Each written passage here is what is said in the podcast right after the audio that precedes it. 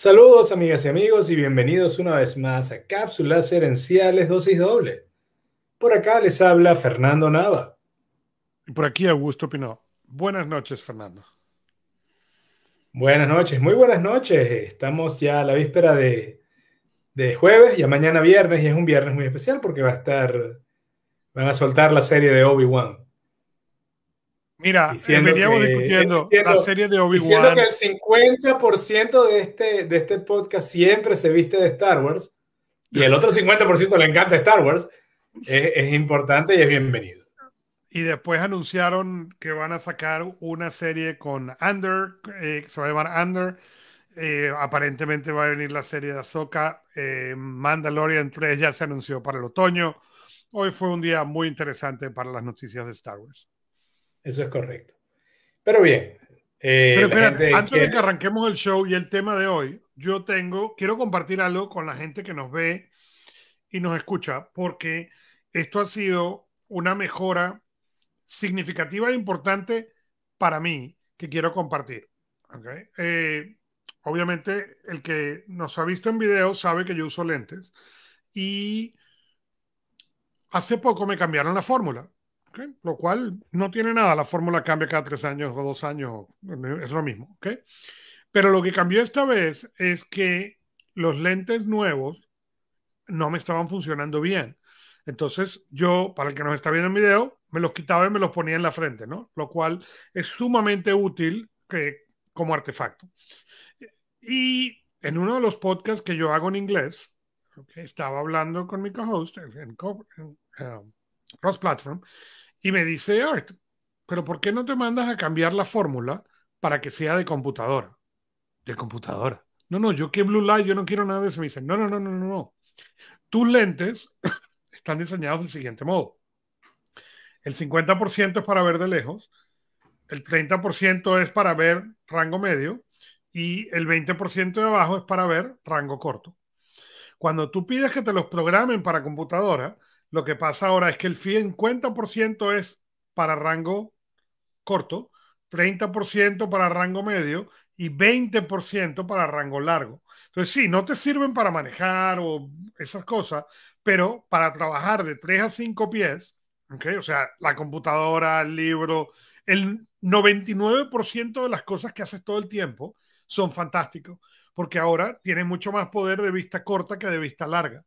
Entonces, eso ha sido una mejora. Yo he decidido que ahora hay que regalarle esta información a todo el mundo porque yo no conocía que existía y es mucha la gente que conozco que usa lentes y que asumo que tienen el mismo problema que yo tengo, ¿no? O sea, que sí, está muy bien cuando voy en el carro, pero para la computadora cada vez me sirven menos.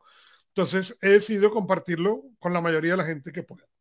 Con eso, el show es todo suyo. ¿Se llaman así? ¿Se llama fórmula para computadora? Ajá, y lo que cambia es, es que en vez de hacerlo para que tú tengas más visión a, lar a largo distancia, la tienes para que tengas más visión a corto plazo. Sí, es cierto, ahora tengo dos pares de lentes, uno que ve lejos y uno que ve cerca, pero el cambio ha sido increíble. Bueno, muy bien, ese fue el, el, el servicio social de hoy de cápsulas social Ha sido realmente increíble. Eh, cápsulas herenciales es Cápsulas herenciales es la evolución de mi podcast. Eh, Cápsulas herenciales dosis doble es la evolución de mi podcast y programa de radio Cápsulas herenciales. En Cápsulas herenciales, ya desde hace cinco años en radio y dos años eh, aquí en el podcast, casi dos años aquí en el podcast, comparto de lunes a viernes breves cápsulas de entre 5 y 7 minutos de estrategia, gerencia, liderazgo, crecimiento personal y productividad personal. En general, es el, compromiso, la misión que tenemos en Cápsulas Herenciales es compartir información en español para ayudarte a crecer personal y profesionalmente. Eso evolucionó de la mano de Augusto el podcast, Cápsulas Herenciales Dosis Doble, que es este que estamos haciendo ahorita, donde por una hora ahondamos en el tema, hablamos a cuatro manos y dos cerebros, a veces dos cerebros, a veces como 0.25 y 0.30, eh, después de todo, es jueves en la noche, eh, sobre el mismo tema y compartimos nuestras anécdotas y, en fin, eh, la idea es tratar de ayudar a la gente que nos escucha alrededor del mundo que hable español. Em, Pueden conseguirnos en Facebook, Instagram, LinkedIn, YouTube y en la página web www.capsulaserenciales.com www.capsulaserenciales.com Dije el arroba porque estoy tan acostumbrado a dar el correo en, el, en la despedida, pero ahora sí, ahora tenemos la página web activa y pueden visitarnos por ahí también. Así es. El tema de hoy y la semana que viene tiene que ver con hábitos. Durante este programa y durante esta semana que está al aire, usamos el libro Hábitos Atómicos de James Clear para hablar de cómo construir buenos hábitos. Ese es el tema del programa de hoy. Ese ha sido el tema en la semana cuando visitas cápsulas gerenciales, eh, en la cápsula sencilla. La semana que viene hablaremos de cómo romper los malos hábitos. Así que si no ves que te damos muchos tips de cómo romper los malos hábitos, no importa, escucha este y escucha el de la semana que viene. Hecha esa introducción, Augusto, yo creo que lo principal, yo creo que para hablar de hábitos lo primero es, em, y muchos saludos a, nuestro oyente número uno, mi mamá que ya se conectó. Lo primero es definir qué es un hábito y hablar de qué tan importante. Quiero compartir contigo la definición que más me gustó y la conseguí en, eh, en un diccionario eh, también psicología, si mal no lo recuerdo. Los elementos que me gustaban de esta, de esta definición de hábitos es que son una solución, en primer lugar. Es decir, el hábito es una solución a un problema. Número dos, el hábito ocurre automáticamente. Es una manera, es, y ocurre automáticamente para ayudarnos a ahorrar energía cerebral. Em, los hábitos no son malos o buenos, porque el hábito, insisto, da una solución al problema. El, el asunto es, es ese hábito, está en línea ese hábito con lo que tú quieres lograr.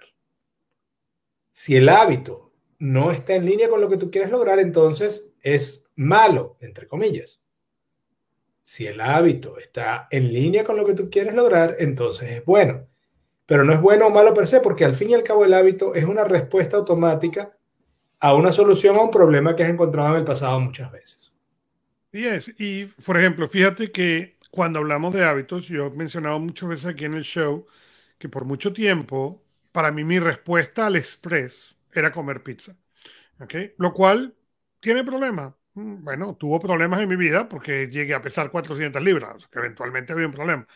Ahora bien, como tú dices, ¿el comer pizza era malo? No, porque el comer pizza no era el hábito. El hábito era tratar de reducir el estrés o tratar de reaccionar a ese, a ese pico de, de alto estrés. La solución a lo mejor no era correcta, que se convirtió en un hábito. Mi solución era comer pizza. Y con los años me tocó cambiar cuál es la solución. Y hoy en día tengo soluciones mucho mejor. Sigo comiendo pizza, pero soy muy cuidadoso. De hecho, pizza es una de esas cosas que cuando yo pienso, ah, me provoca pizza, inmediatamente se levantan y suenan todas las alarmas. Un momentico, es estrés. O sea, yo desarmo todo el avión y ah, no, es nada más antojo de pizza. Ok, vamos a ver. No, y fíjate que una vez más, era una solución. ¿Cuál era el efecto de comerte la pizza? Bajar el estrés. Bajar el estrés. En ese sentido, el hábito está cumpliendo con su objetivo. Correcto. El, el hábito es una rutina preprogramada en el cerebro. Hecha, y bienvenido Leonardo Rossi desde Colombia. E, el, hábito entonces es como una especie de, de, de, comando que está grabado en tu cerebro. Y ese hábito, eh, otra cosa que me gustó mucho y me encantó, esta parte me encantó del libro, aun cuando creo que viene de, de BJ Fogg, no estoy seguro, creo que viene de Tiny Habits, es eh, que el hábito, según James, lo que propone James Clear, no es una acción, es un ciclo. Eso me pareció a mí inmediatamente interesante. Porque él dice, es un, el hábito no es la acción. Yo siempre pensé, ah, el hábito es la acción. En tu caso, por ejemplo, el hábito era, eh, viéndolo sin saber esta, esta definición, el hábito era comer pizza. Lo que dice James Clear es que el hábito es un ciclo que tiene cuatro pasos, cuatro etapas. La primera etapa es la señal, la segunda etapa es el antojo, la tercera etapa es el, la acción en sí misma y la cuarta etapa es la recompensa. Y el ejemplo que él da es, si tú llegas a tu casa y hay en el counter de la mesa, en la mesa de la cocina, hay un, un plato con galletas. Ver las galletas, la parte visual, verlas ahí, es la señal. Esa señal eh, activa, desencadena el antojo. El antojo es la predicción de que si te comes esa galleta, te vas a sentir bien. El antojo per se no es agradable. Eh, pregúntale a cualquier fumador o cualquier persona que esté aguantando hacer algo que es un mal hábito y te va a decir que el antojo no es agradable. La acción es la ejecución del hábito, en este caso comerse la galleta. La recompensa es el sabor dulce y quizás el boost de energía por azúcar. Esos son los cuatro pasos de un hábito. la, señal, el antojo, la acción y la recompensa. Pero fíjate que es interesante porque en la mayoría de los hábitos tú no piensas en esas partes, que es lo que tiene este libro muy bueno, ¿ok? Y inclusive en muchos casos ni siquiera te das cuenta que es la solución y conectas la solución que le estás dando al problema que le estás dando. Que es de vuelta lo que hace este libro de Atomic Habits, un libro increíble, porque si te das el trabajo, es difícil, pero si te das el trabajo de empezar a estudiar esos hábitos, entonces empiezas a encontrar esa conexión con qué es lo que yo estoy haciendo y por qué yo estoy haciendo esto. Correcto. y eso te da una perspectiva muy distinta. Exacto. Y como decía, la semana que viene, eh, eh, entre los dos temas, en cómo crear buenos hábitos y cómo romper malos hábitos, siento que es más atractivo el segundo.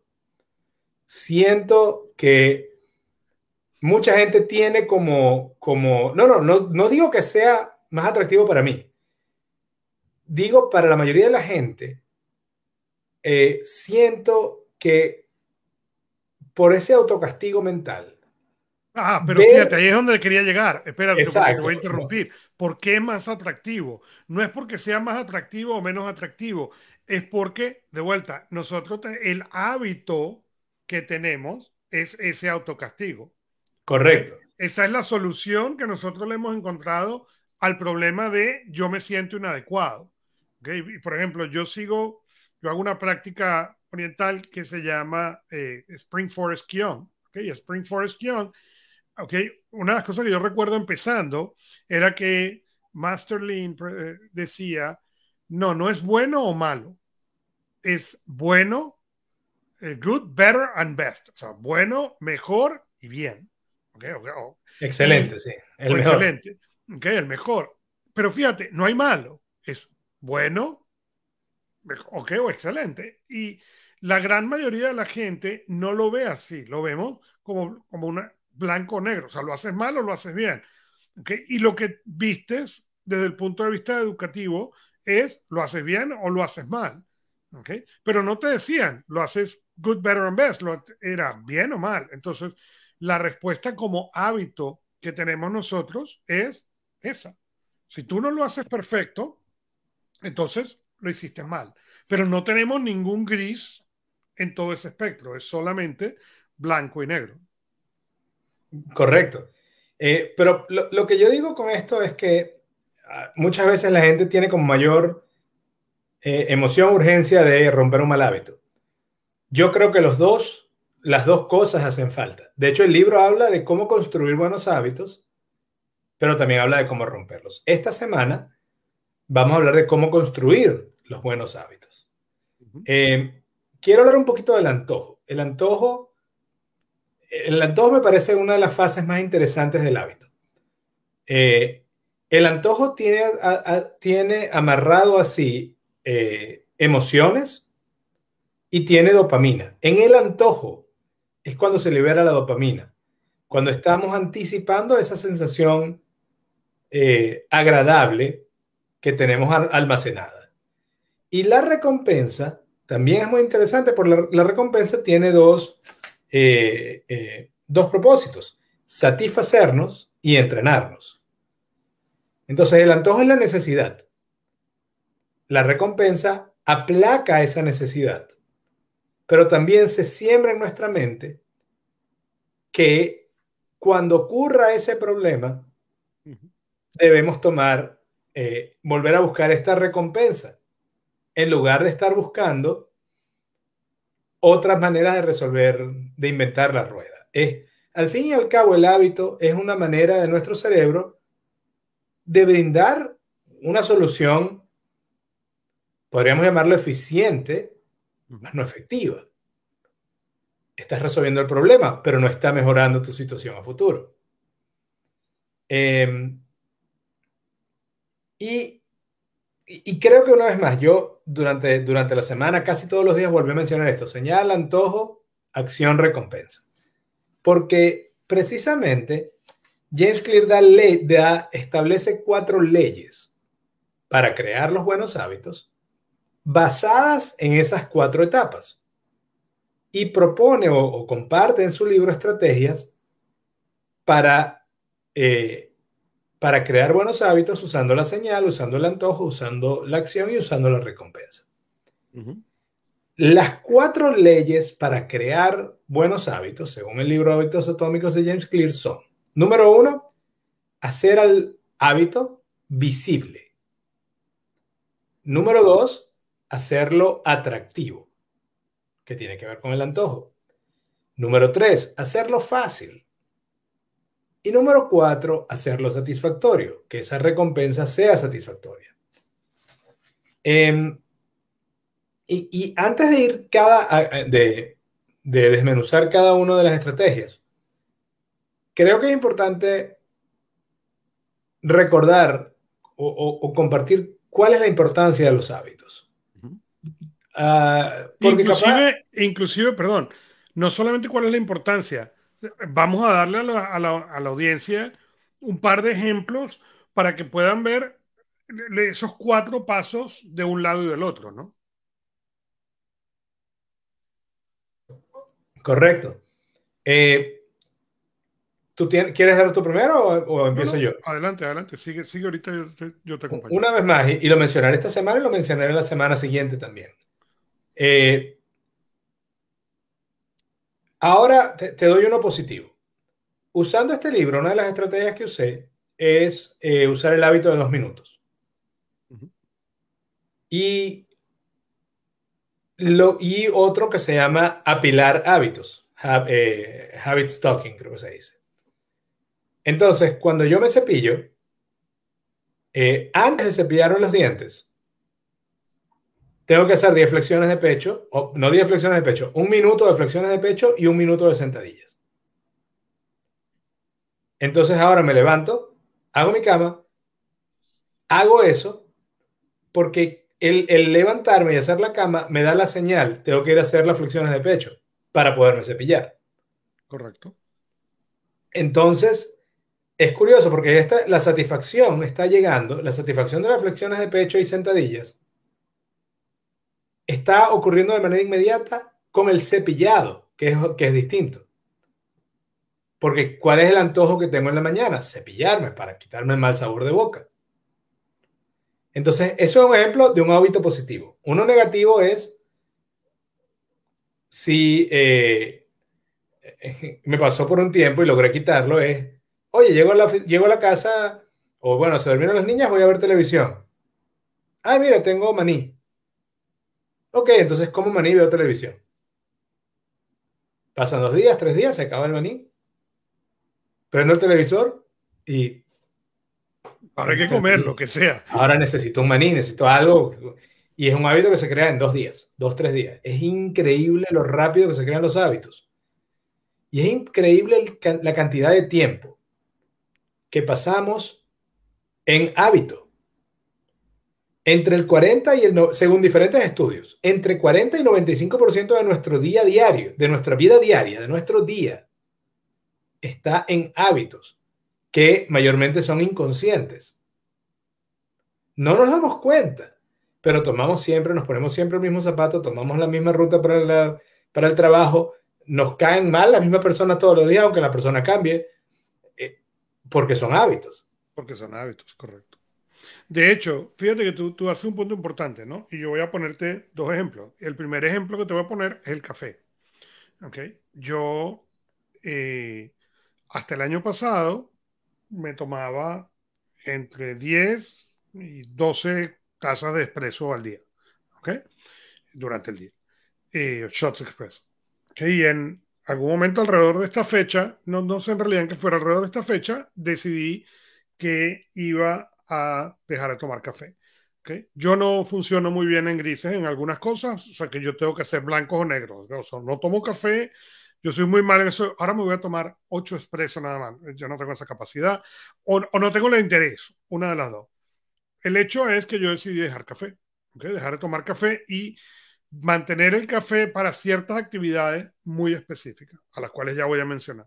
Pero el problema que tenía las primeras mañanas es que me levantaba, ¿okay? Y el cuerpo me decía, Paco, o me das café o yo no me o no, no, no, no voy para ningún lado.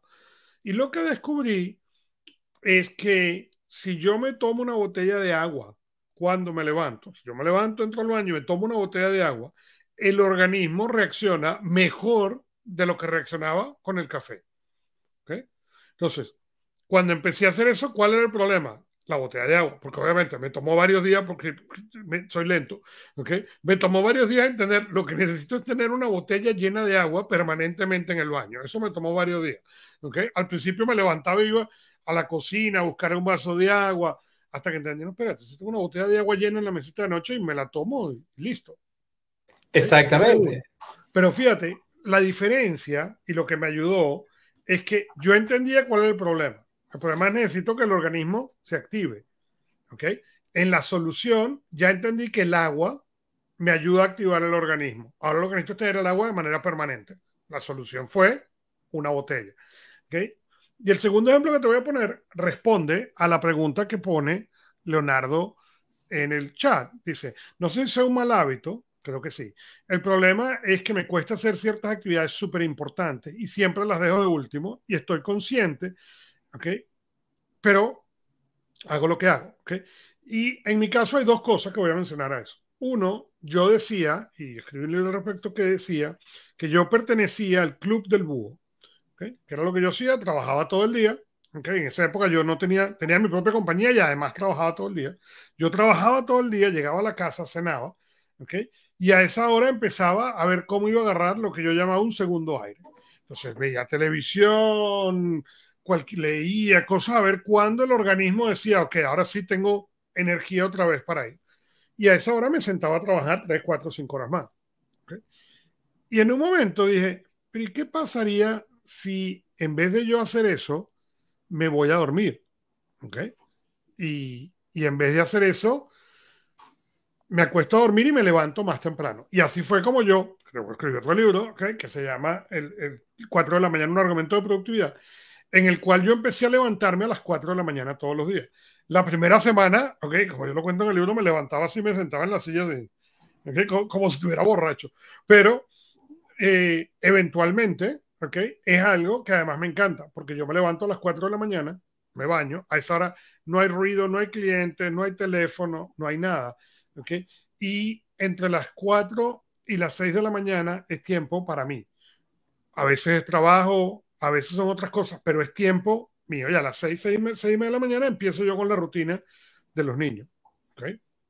Pero eso me quitó en que inclusive cuando hago trabajo, ¿okay? cuando digo voy a adelantar porque tengo algo importante, como decía Leonardo, ¿okay? yo me puedo sentar a las 4 de la mañana y a esa hora nadie me interrumpe y trabajo muchas veces entre 4 y 6 y media de la mañana más efectivo, al menos, que lo que hago en todo el día de trabajo. Eso es uno. Dos, lo otro que yo hice fue aprender cuándo es el momento en el que yo siento que soy más hábil. ¿ok? O sea, en ese momento en el cual tú sientes que el trabajo fluye mucho mejor. ¿ok? Y en el momento que descubrí eso, yo decidí bloquearlo. ¿ok? Entonces, eh, si tú tratas de hacer una cita en mi calendario, normalmente entre nueve y media y 12 está bloqueado. ¿Por qué? Porque esa es la hora en la cual yo estoy, que trabajo a la, doble velocidad. Y a esa hora, ¿ok? Yo no trabajo sino en base a una lista. Esa lista de cosas que Leonardo consideraba súper importantes. yo veo todas las cosas que tengo que hacer hoy y te, la tengo separada. Estas son importantes y estas no. Tienen que pasar, pero no son tan importantes. Y a esa hora en la cual yo siento que mi cerebro está a toda máquina, es donde yo trabajo en eso. Y ahora bien, es importante. En mi caso es entre 9 de la mañana y 11 y media de la mañana. ¿okay? Pero yo tengo clientes que son las 5 de la tarde, tengo clientes que son la 1 de la tarde, tengo clientes que son muy temprano en la mañana. Entonces lo importante es descubrir cuál es esa hora. Y una vez que descubres esa hora, ¿okay? es protegerla lo más que tú puedas. Eso es correcto. Eh, también quería recomendar, luego se lo enviaré a Leonardo, el capítulo donde hablamos de los cuatro permisos para intentarlo. Eh, pero también quería tocar un poco con, con, esta parte de la construcción de hábitos y la primera ley, que es hacerlo visible. Eh, todo lo que dijo Augusto es importante y ahí hay una clave interesante, que son tiempo y lugar. Augusto, corrígeme si me equivoco. Cuando tú haces tu revisión de los domingos, eh, y la haces en, eh, ¿Es siempre a la misma hora y en el mismo sitio? No. ¿O muchas veces en el, es la hora y el lugar el, similar? Eh, la hora sí, el día sí, el lugar no necesariamente. Ahora bien, yo tengo otros trucos, ¿ok? Y la razón por la cual no lo es es porque cuando yo empecé a hacer la revisión semanal, okay, o lo que llamaba lo que llama David en inglés el Week Review, okay, yo viajaba mucho, entonces nunca tenía el mismo era, era, un aeropuerto, era un Starbucks, era el hotel, daba lo mismo. Lo que sí tiende a ser consistente es que es el viernes en la mañana, okay, y yo me hago café, es, es la única hora en la que sigo tomando café, okay. ¿Por qué? Porque es una asociación positiva a lo que voy a hacer. Correcto, y eso es lo que quería decir. El, el, esos son, eso es lo que es hacer al hábito visible. Cuando tú pones la novena de Beethoven, cuando es viernes, a esa hora tomé café y puse la novena de Beethoven, el quinto paso es hacer la revisión. De hecho, yo, ni, yo no tu, mente ya, tu mente ya no tiene... Ya no, se imagina otra cosa. Es correcto. De hecho, te puedo contar un cuento gracioso, ¿ok? Porque yo no escucho la novena sinfonía de Beethoven, sino cuando voy a hacer la revisión. Es la única momento en el que la escucho, ¿ok? Y me pongo los audífonos y a todo volumen, ¿ok? Y eh, estando en México, ¿okay? Alguien eh, me dijo, yo sé que a ti te encanta la novena sinfonía de Beethoven y me consiguieron tickets. ¿ok? Y fui a verlo, y fui a verlo, con la orquesta en Ciudad de México, espectacular. ¿ok? Y me senté ahí y en lo que empezó, me empezó a entrar la ansiedad, yo quiero un café y quiero sentarme a hacer mi revisión. Claro. No, y es así, es 100% de acuerdo. Y es por eso quiero hablar. La primera ley es hacer al nuevo hábito visible. Y quiero dar un par de ejemplos. Ah, digamos, por ejemplo, que el hábito que quieres hacer es caminar en la mañana. ¿Ok? Si eh, quieres caminar en la mañana, lo primero que tienes que hacer es poner una alarma. Porque tenemos el instinto de, bueno, no, yo, yo lo recuerdo. ¿Y cuál es una de las mejores frases de precisamente el Don David Allen? Nuestra mente es para tener ideas, no para archivar eh, cosas. Algo así es la frase. Entonces, en la mañana, tú te vas a despertar en piloto automático y esa nueva rutina que querías meter de ir a caminar no está. Entonces, si no pones una alarma, no te vas a acordar. El problema es que para cuando pase la oportunidad y el momento y te digas, oye, no fui a caminar hoy y no fui ayer en la mañana, una vez más, nuestra respuesta automática es, es que soy perezoso, es que soy olvidadizo. No, es un hábito nuevo. si no lo haces visible, no lo vas a ejecutar.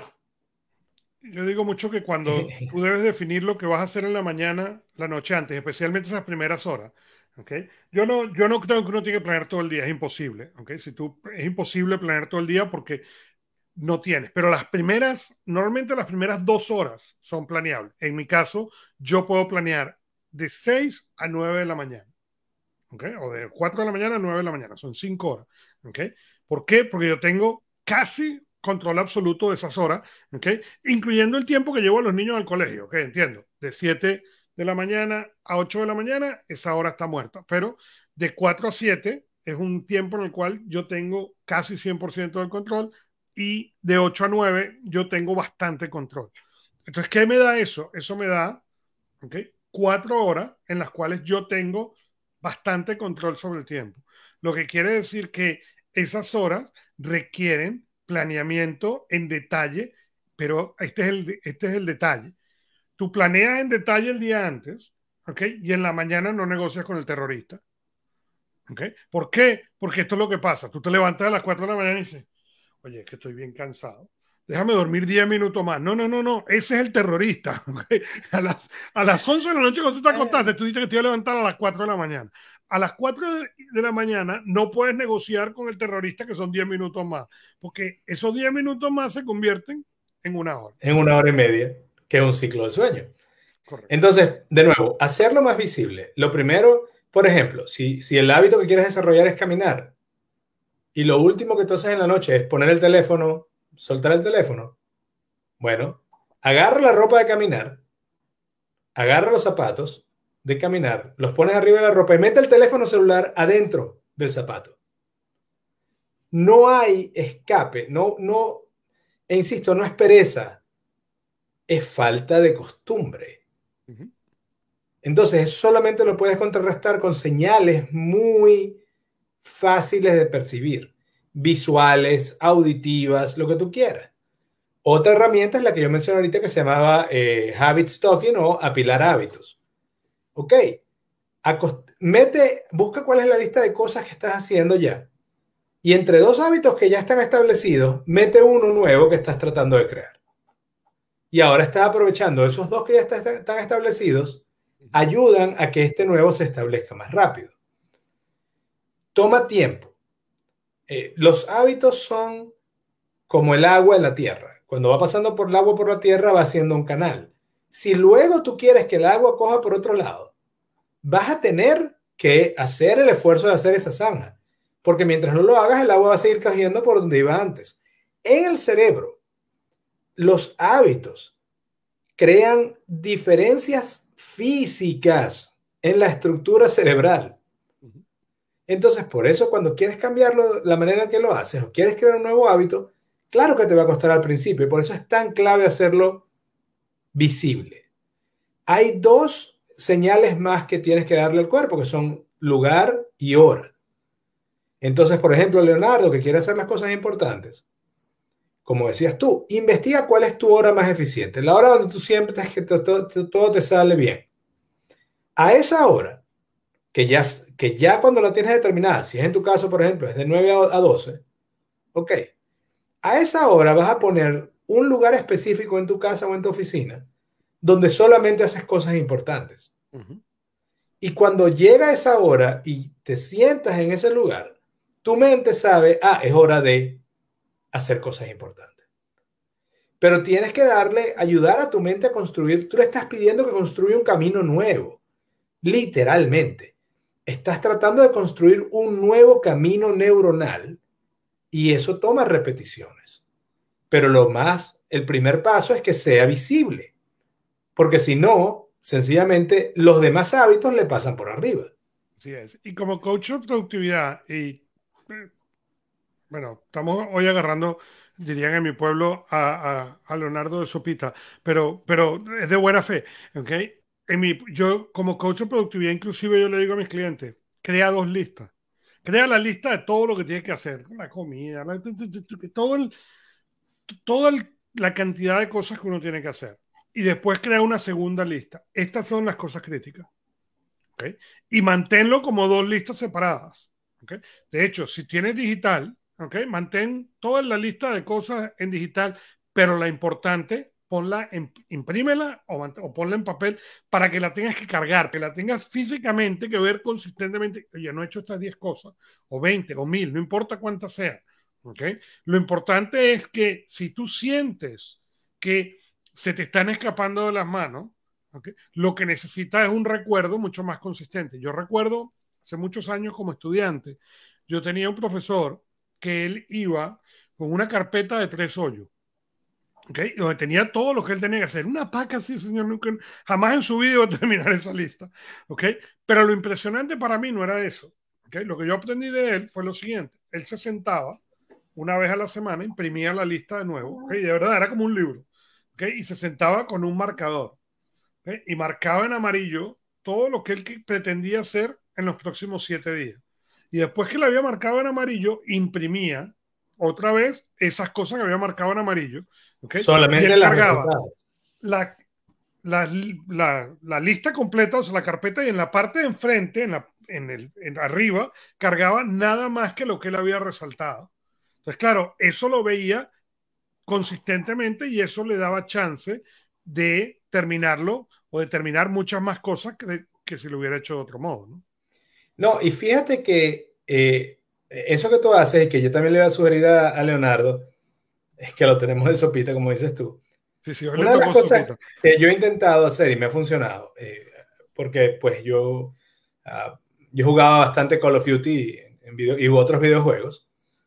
Eh, y no sé si tú alguna vez jugaste un first person shooter o jugaste alguno de estos juegos, pero tú tenías una misión principal y tenías como tres misiones secundarias.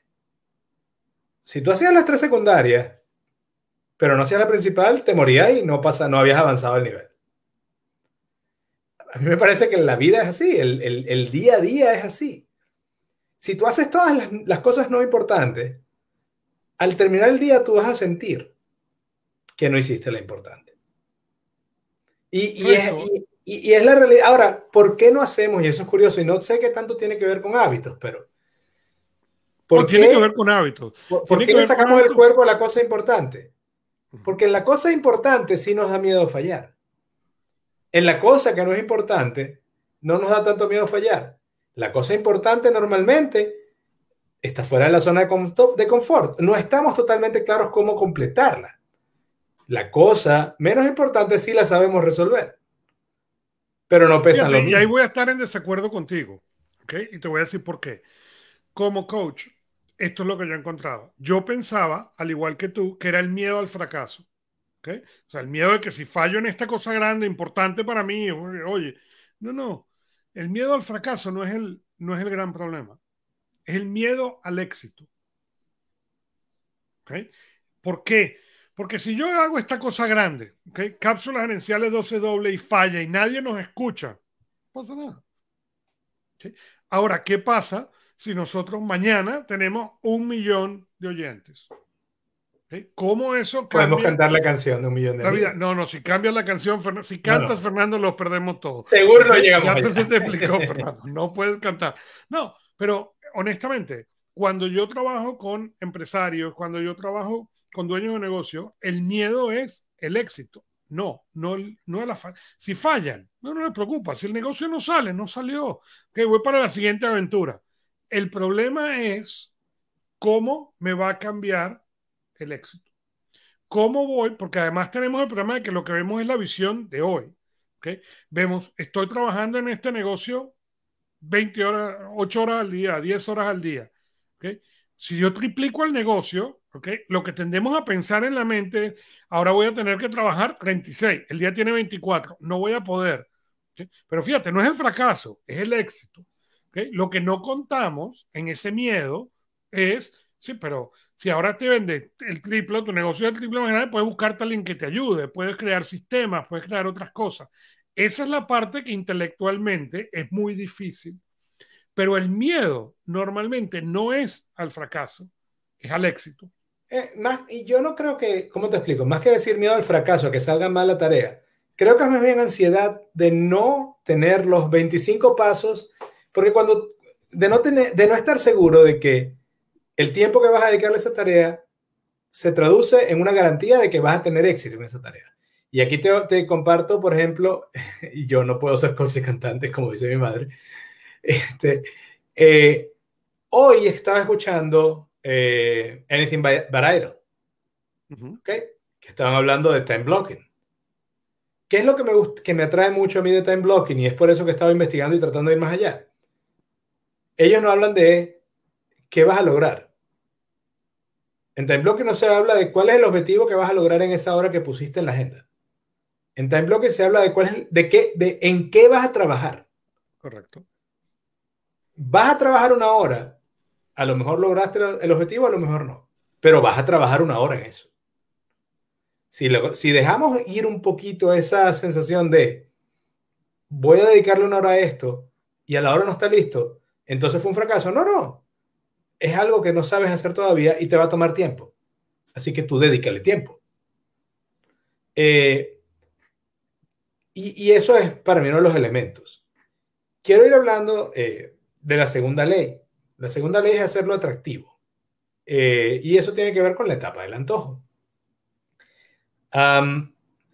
los hábitos malos, entre comillas, los hábitos que nos dan respuesta pero no nos, no nos ayudan a futuro, dan recompensa inmediata. Pero el costo no lo vemos sino a futuro. Los buenos hábitos, en cambio, el costo lo ves ya y la recompensa no la ves sino a futuro. El problema es que nuestra mente está diseñada, habiendo crecido como un animal sin pelo, ni garras, ni, caparazón en la sabana, vivíamos en el ya. Nuestra mente no tenía, o sea, si, si tenía, si, a ver, un cavernícola filósofo hace 200 mil años se lo comía el tigre y su carga genética no prosperaba y por lo tanto se murió. ¿Quién era el que sobrevivía? El que estaba pendiente del, de este momento, de ya. Lo cual quiere decir que las recompensas que valen más para nosotros son las recompensas que ocurren ya, en el presente. Y por eso somos perfectamente capaces de cambiar 10 dólares de hoy por mil de mañana, figurativamente hablando. Pero eso es lo que hacemos con los malos y los buenos hábitos. Entonces. Pero, pero fíjate, pero fíjate, yo no voy a hablar de mi caso en particular, ¿ok?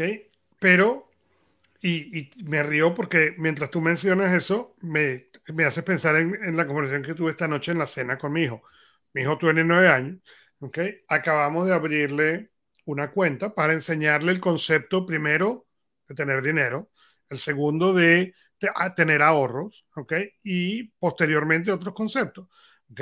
Pero el, el concepto del del ahorro en este momento, tiene nueve, es, ya va, papá, no entiendo hay dinero ahí, ¿por qué no puedo comprar Roblox con eso?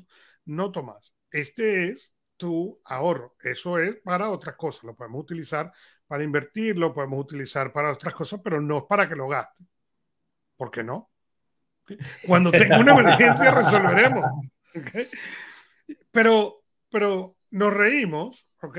Pero en muchos casos, esa fue la enseñanza que tuvimos con todo. ¿ok?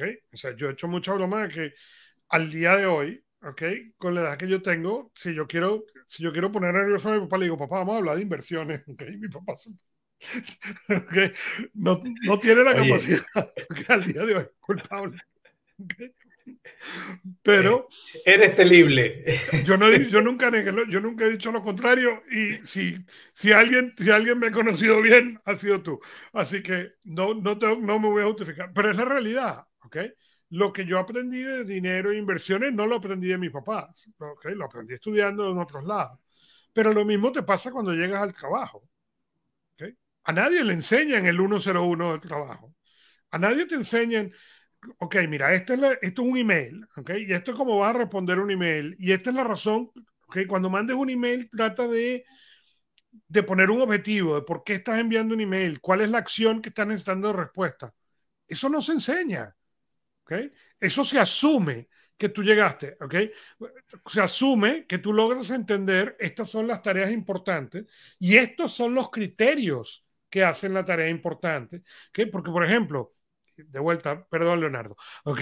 Leonardo dice, tengo una cantidad de listas de, de cosas súper importantes, ¿ok? Vamos a pararnos ahí, ¿ok? Como coach, ¿ok? Mi siguiente pregunta es, ¿qué es? ¿Ok? ¿Qué es lo que define esas cosas súper importante. ¿Cuál es tu criterio cuando tú tienes tarea A, tarea B y tarea C para definir este es el orden en que A, B y C se deben unir? ¿Por qué A o B es más importante que la otra? Y es ese criterio consistente.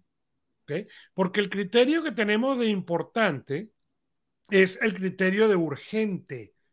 que no es lo mismo que importante. ¿Okay? en el Eisenhower Matrix, ¿okay? es donde él tenía urgente, importante, no urgente, no importante. ¿okay?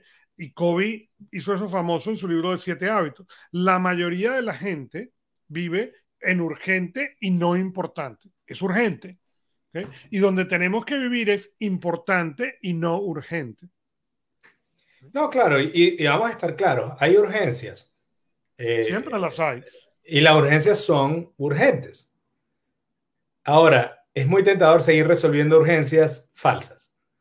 Entonces hay que tener claro cuáles son las urgencias reales, tener, entender que vamos a tener que dedicarles tiempo y el resto del día, entonces planifícalo. Eh, otra manera, una, eh, la segunda ley entonces... antes de que vaya a la segunda ley, y, voy, a, voy, a, decir algo más con esto, y ya después me callo.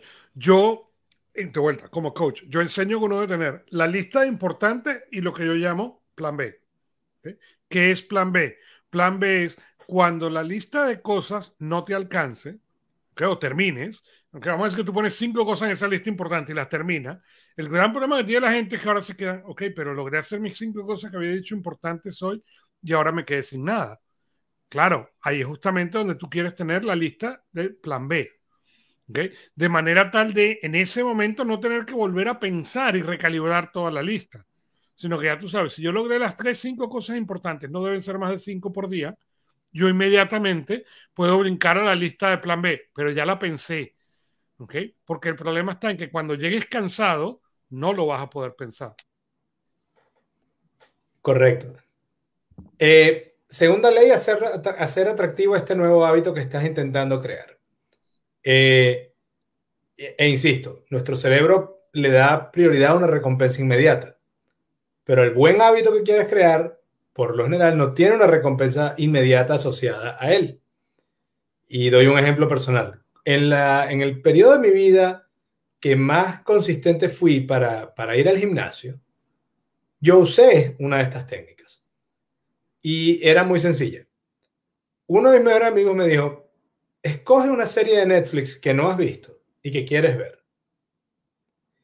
Y date permiso de ver esa serie solamente cuando estás en el gimnasio en la caminadora o en la bicicleta. Además, en ese momento estábamos viendo, estábamos empezando a ver una serie nueva de He-Man eh, en Netflix, eso fue el año pasado más o menos. Y quedamos en eso, ok, para hablar de la serie tenemos que verla, pero para verla tiene que, tenemos que abrir el gimnasio. Entonces, cuando nos veamos el fin de semana, si queremos conversar de la serie, tenemos que abrir el gimnasio cada quien a su hora, pero no importa. Entonces, eh, ¿qué pasaba? ir al gimnasio es un buen hábito. Como buen hábito, es cansón en el presente y te da resultados en el futuro. Pero ver la serie te da una eh, satisfacción inmediata, una recompensa inmediata. Y como te da una recompensa inmediata, genera un antojo. Entonces, ¿qué empezó a ocurrir? Y cuando terminé de ver la de He-Man y empecé a ver, empecé a ver Breaking Bad, era lo mismo, era ya se me acabaron los 20 minutos, 30 minutos de la caminadora, pero yo quiero seguir viendo el capítulo. Ok, voy a caminar 10 minutos más hasta que termine el capítulo. Y terminaba el capítulo y te dejaba en ascuas y ahora te ibas a la casa, pero decías, quiero venir al gimnasio porque quiero seguir viendo el capítulo de Breaking Bad. Esa es una manera de traer la recompensa del buen hábito al presente. Y eso, eso, eso es una de, los, de las eh, herramientas más eh, importantes. Además, usé otra en paralelo. Eh, así como nuestra mente le da prioridad a la recompensa inmediata, también nuestra mente es altamente eh, social, tribal. Somos animales de tribu. Entonces, si nosotros le decimos a alguien, hey, voy a ir al gimnasio tres veces a la semana y todos los sábados me vas a preguntar si fui, y yo te doy el reporte. Eso se llama un accountability partner o yo lo llamo compañero de viaje. El hecho de que hay una persona a la que le vas a tener que reportar, si lo hiciste o no, trae la recompensa al presente. También trae el miedo de, que no lo hagas al presente porque ahora es, oye, si no voy hoy, le voy a tener que decir a Augusto que no fui. Correcto. Yo como coach tengo un programa justamente de eso, en el cual yo hago accountability partner ¿okay? con clientes en los cuales nosotros nos sentamos ¿okay? una vez a la semana y planeamos cuál es el objetivo que se va a cumplir en los próximos siete días y en la mitad de la semana, en la mitad de esos siete días, al día tres o cuatro, ¿okay? me tienen que mandar un boli, ¿okay? que es básicamente un, video en el cual esta persona en video, no en audio, ¿okay? en video me tiene que decir, mira, este es donde voy, el estatus, bla, bla, bla, y, el, y el, al día 7 nos reunimos a revisarlo. Y justamente la razón exactamente es lo que tú dices, la razón por la que es video y no audio es porque en audio tú no tienes vergüenza, en video sí. En video te vas a ver a ti haciéndolo diciendo lo que estás diciendo. Em, el, otra esta técnica de tener un accountability partner puede tener incluso una versión más, más eh, productiva, que es pasar más tiempo con gente que tiene el hábito que tú quieres desarrollar. Si tú quieres comer más sano, pasa más tiempo con gente que cocina sano. Eh, si quieres caminar o montar bicicleta, únete a un grupo que haga eso. Y entonces, como como él dice, como dice muchas veces preferimos estar equivocados en grupo, o sea, estar equivocados, pero formar parte del grupo, que tener la razón y estar solos. Entonces, si tú te unes a un grupo que hace ese hábito que tú quieres tener, esa presión social también hace que sea más atractivo el hábito nuevo. Eh, una de las cosas que yo comparo los hábitos, los hábitos buenos y malos, es con ahorrar y con gastar a crédito. Ahorrar es poco atractivo en el presente, como bien lo explica tu hijo, pero muy interesante en futuro. Gastar en la tarjeta de crédito es súper atractivo en el presente, pero te desbarata el futuro. Y la deuda es contigo mismo a futuro. La tercera ley es hacerlo más fácil. Entonces, por, eh, una vez más, nuestro cerebro nuestro cerebro fue creado para ahorrar energía y mantenernos a salvo. Eso es lo que ha hecho los últimos 200 eh, a 300, 200 mil años desde la última evolución cerebral del Homo sapiens. Pero si además te das cuenta que nuestro cerebro reptil tiene como más de 40 millones de años, nuestro cerebro no fue creado para, oye, déjame ver cómo hago para ser mejor en el futuro. No, nuestro cerebro, nuestra biología no entiende el largo plazo. No, entiende sobrevivencia. El, la corteza prefrontal nos hace posible eso, pero se cae a piña con el resto del cerebro, porque precisamente dice, no, ¿de qué estás hablando mañana? Mañana no existe, existe ya. Entonces, hacerlo fácil tiene lógica con el cerebro. El cerebro va a buscar la ruta del menor esfuerzo, no porque sea flojo, sino porque el cerebro está hecho para ahorrar energía. Entonces, tienes que hacer a tu hábito más fácil. Vuelvo a dar el ejemplo. Tu hábito es que quieres caminar en la mañana. Deja todo puesto ahí en la noche para que en la mañana ya lo tengas a la mano. Eh, un hábito que decía James Clear, por ejemplo. Él decía que él, él, quería comer más fruta. Ponía la fruta en la nevera, lo que llaman el crisper, que es la gaveta esa de abajo, la gaveta del olvido. Y ahí se quedaba la fruta y se ponía mala. Y entonces no se la comía. ¿Cómo cambió eso? Agarró la fruta y la puso visible y la puso fácil de alcanzar, afuera de la nevera. Y empezó a comer mucho más fruta. Es, yo sé que cuando uno dice que con, parecen, parecen demasiado simples. No, pero fíjate pero con funcionan. la fruta. Con la fruta es interesante porque a mí me encanta el helado. Okay, yo puedo comer helado, yo digo que la vida, la vida es mejor gracias al helado. Okay, pero obviamente el helado no me ayuda con el peso. Entonces yo lo que empecé a comprar fue fruta congelada. ¿okay? No, no es un helado, ¿okay? no es, pero te da eso de comerte el helado, ¿okay? de comerte algo frío, de comerte esa sensación fría, lo cual ayuda. Por cierto, otra manera de crear el hábito y que sea fácil, y, y esa es una, creo que eso puede ser un ejemplo interesante, es lo que llama el hábito de dos minutos. Y aquí es cuando la gente dice, no, voy a empezar a caminar una hora diaria. No, empieza a caminar cinco minutos diarios. Cinco minutos. Pon una alarma, arrancas a caminar a los cinco minutos o a los tres minutos, suena la alarma y te devuelves. Pero hazlo seguido, hazlo todos los días. Y cuando establezcas el hábito lo puedes mejorar. Pero muchas veces intentamos arrancar en el paso nueve. El paso uno es acostumbrar a tu cuerpo a salir a caminar.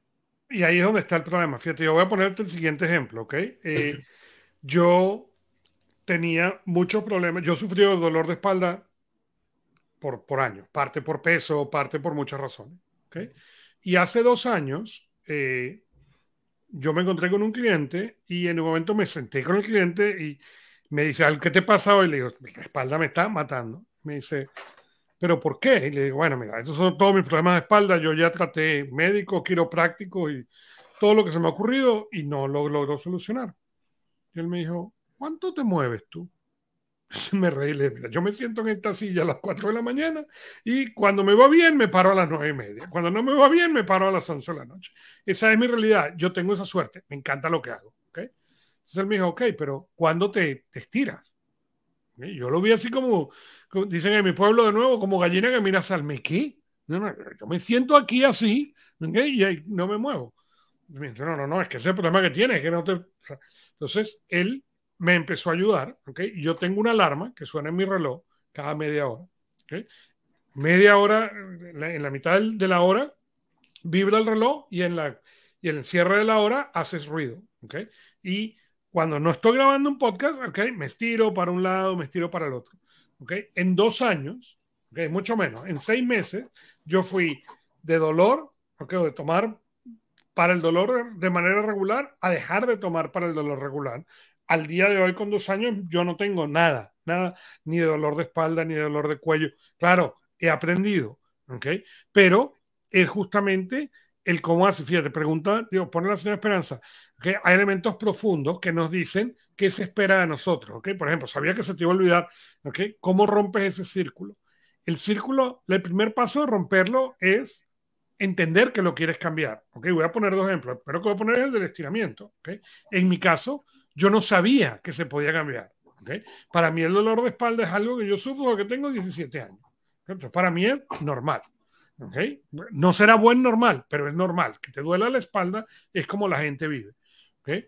El estiramiento ¿okay? y aprender estos ejercicios me ha ayudado a no tenerlo. ¿okay? Y que me y, pero fíjate, ¿cuál fue la manera de crear el hábito? Cada 30 minutos. Ahora voy a ser honesto. ¿Yo me estiro cada 30 minutos? No. ¿Okay? Ahora, ¿qué pasa? Como esta cosa suena cada 30 minutos, la cantidad de veces que me estiro durante el día es significativa. Entonces, te he logrado mejorar eso. Los, entonces, lo primero es entender dónde está lo que no sabes. Porque, por ejemplo, cuando sabía que se te iban a olvidar, ¿okay? yo, yo crecí en, yo soy desordenado. ¿okay? Eso era lo que a mí me decían en mi casa. ¿Okay? Y yo soy muy desordenado, yo soy muy desordenado. Yo no entendía por qué yo era el desordenado cuando yo era el que estaba a tiempo, porque yo siempre fui muy puntual, pero ¿okay? yo llegaba a tiempo, yo cumplía mis, las responsabilidades que me interesaban. ¿okay? Este, bueno, eso al, al, menos en esa época, de, vamos a decir, de antes de empezar a trabajar, yo cumplía las responsabilidades que me interesaban. ¿okay?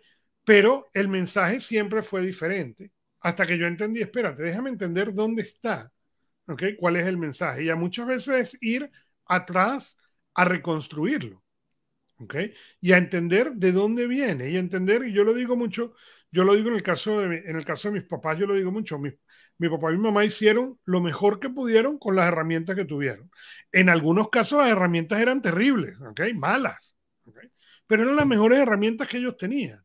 Y ahora se convierte en mi trabajo entender cuál es ese hábito, cuáles son esos mandatos, como los llama la señora Esperanza, cuáles son esas cosas y a dónde las quiero cambiar yo. Y una vez que llegas ahí, entender que te va a tomar un tiempo volver a llegar al otro lado y prestar atención. Y yo por eso le recomiendo a mis clientes siempre que escriban en detalle, porque el problema está en que el cerebro es muy malo. Por ejemplo, cuando yo pesaba 400 libras, esa era la realidad. Cuando yo pesé 300 libras, ¿okay? para mi cerebro no había diferencia entre 300 y 400 libras. ¿okay? Yo hoy en día peso 192 libras y para mi cerebro no hay diferencia entre 400 libras y 192. ¿okay? Entonces, si tú no lo anotas, lo que te pasa es que el cerebro nunca te va a dar el crédito por lo que tú hiciste. Si tú me preguntas a mí, oye, tú que pesas 192, ¿sientes la diferencia?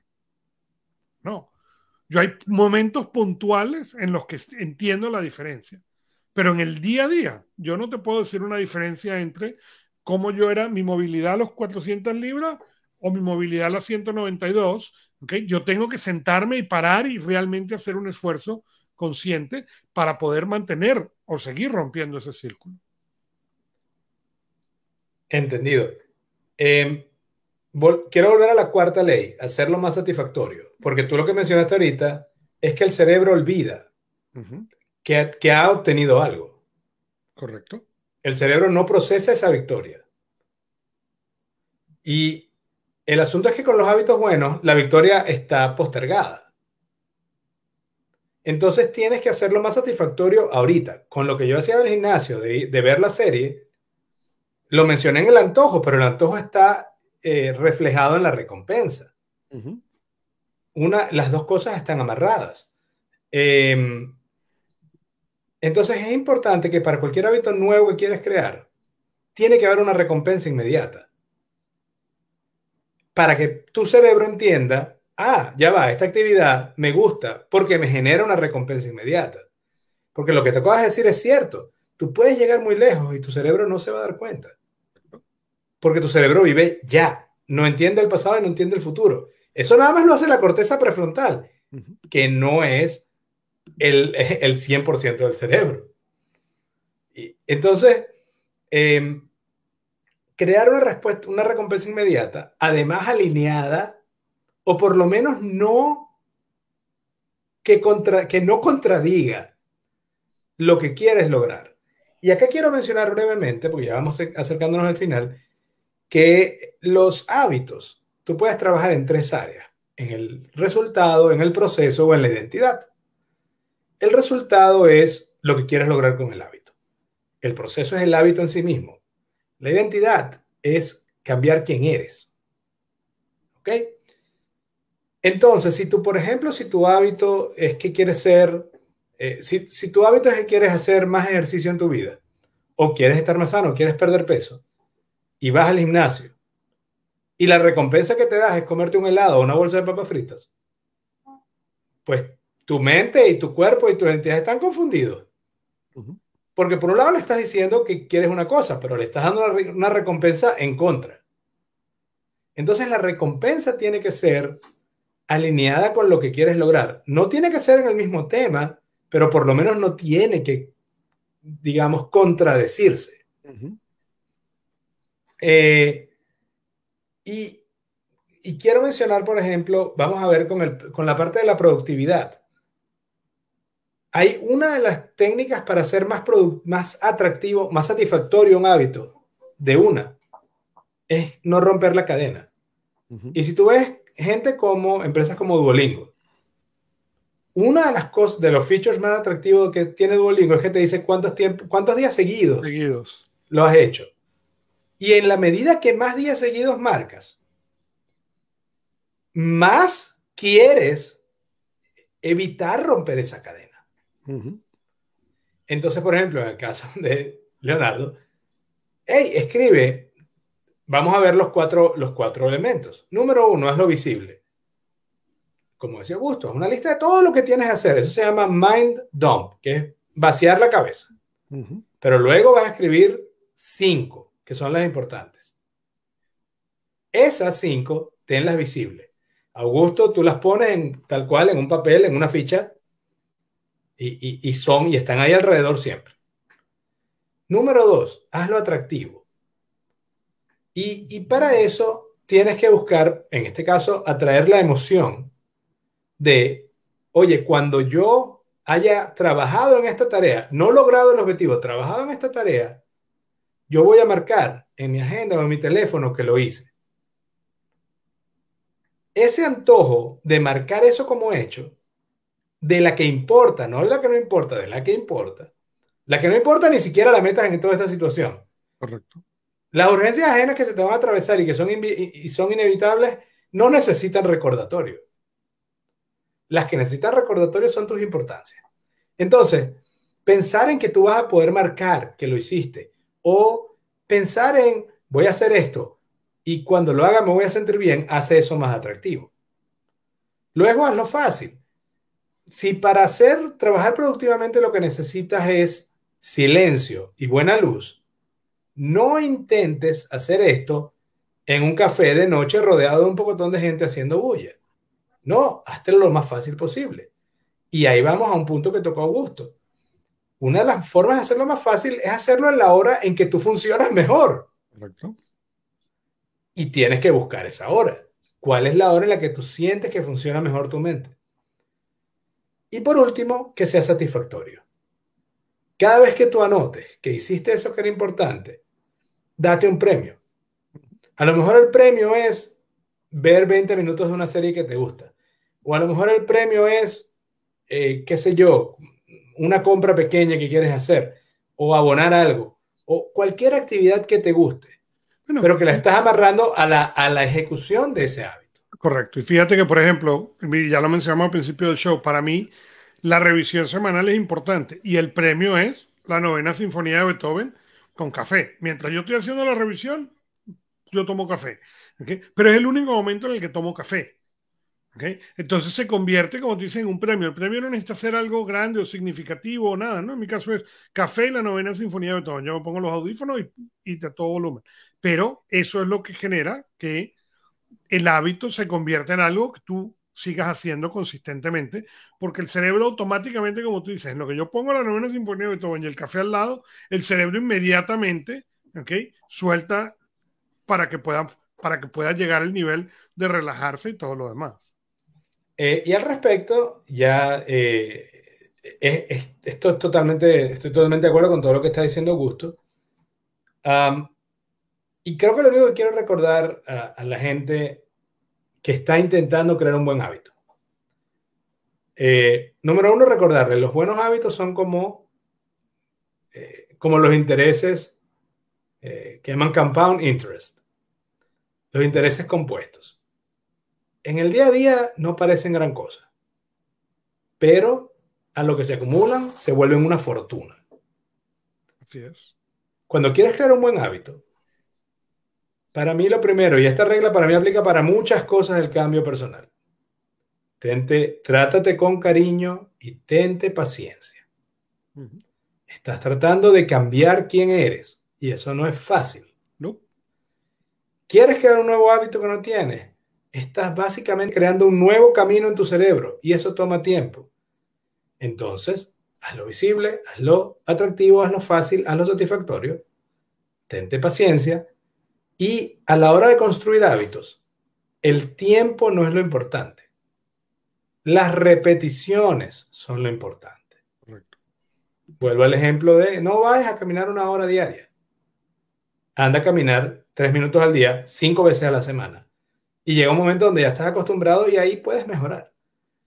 No agarres y digas, bueno, ahora voy a ser productivo, voy a dedicar tres horas todos los días a solamente lo importante. No. Agarra 20 minutos pero los haces todos los días en el mismo sitio, a la misma hora, y cuando vayas aumentando, cuando vayas estableciendo el hábito, ahí lo puedes optimizar, no antes. Así que tente paciencia y usa estos cuatro, estas cuatro estrategias. Hacer el nuevo hábito visible, hacer el nuevo hábito eh, atractivo, hacerlo fácil y hacerlo satisfactorio. ¿Algo más, Augusto? No, Creo que con esto eh, nos desviamos un poco pero el, del show, pero creo que, pues, como siempre pienso, es más importante a veces el ayudar al que está en el, show, al que al, que no, al oyente y poderlo ayudar de ese modo que otra cosa. Entonces, así estamos el día de hoy. Bueno, entonces así nos despedimos y te recuerdo, tu éxito lo construyes con acciones, no con, ilusiones. Gracias.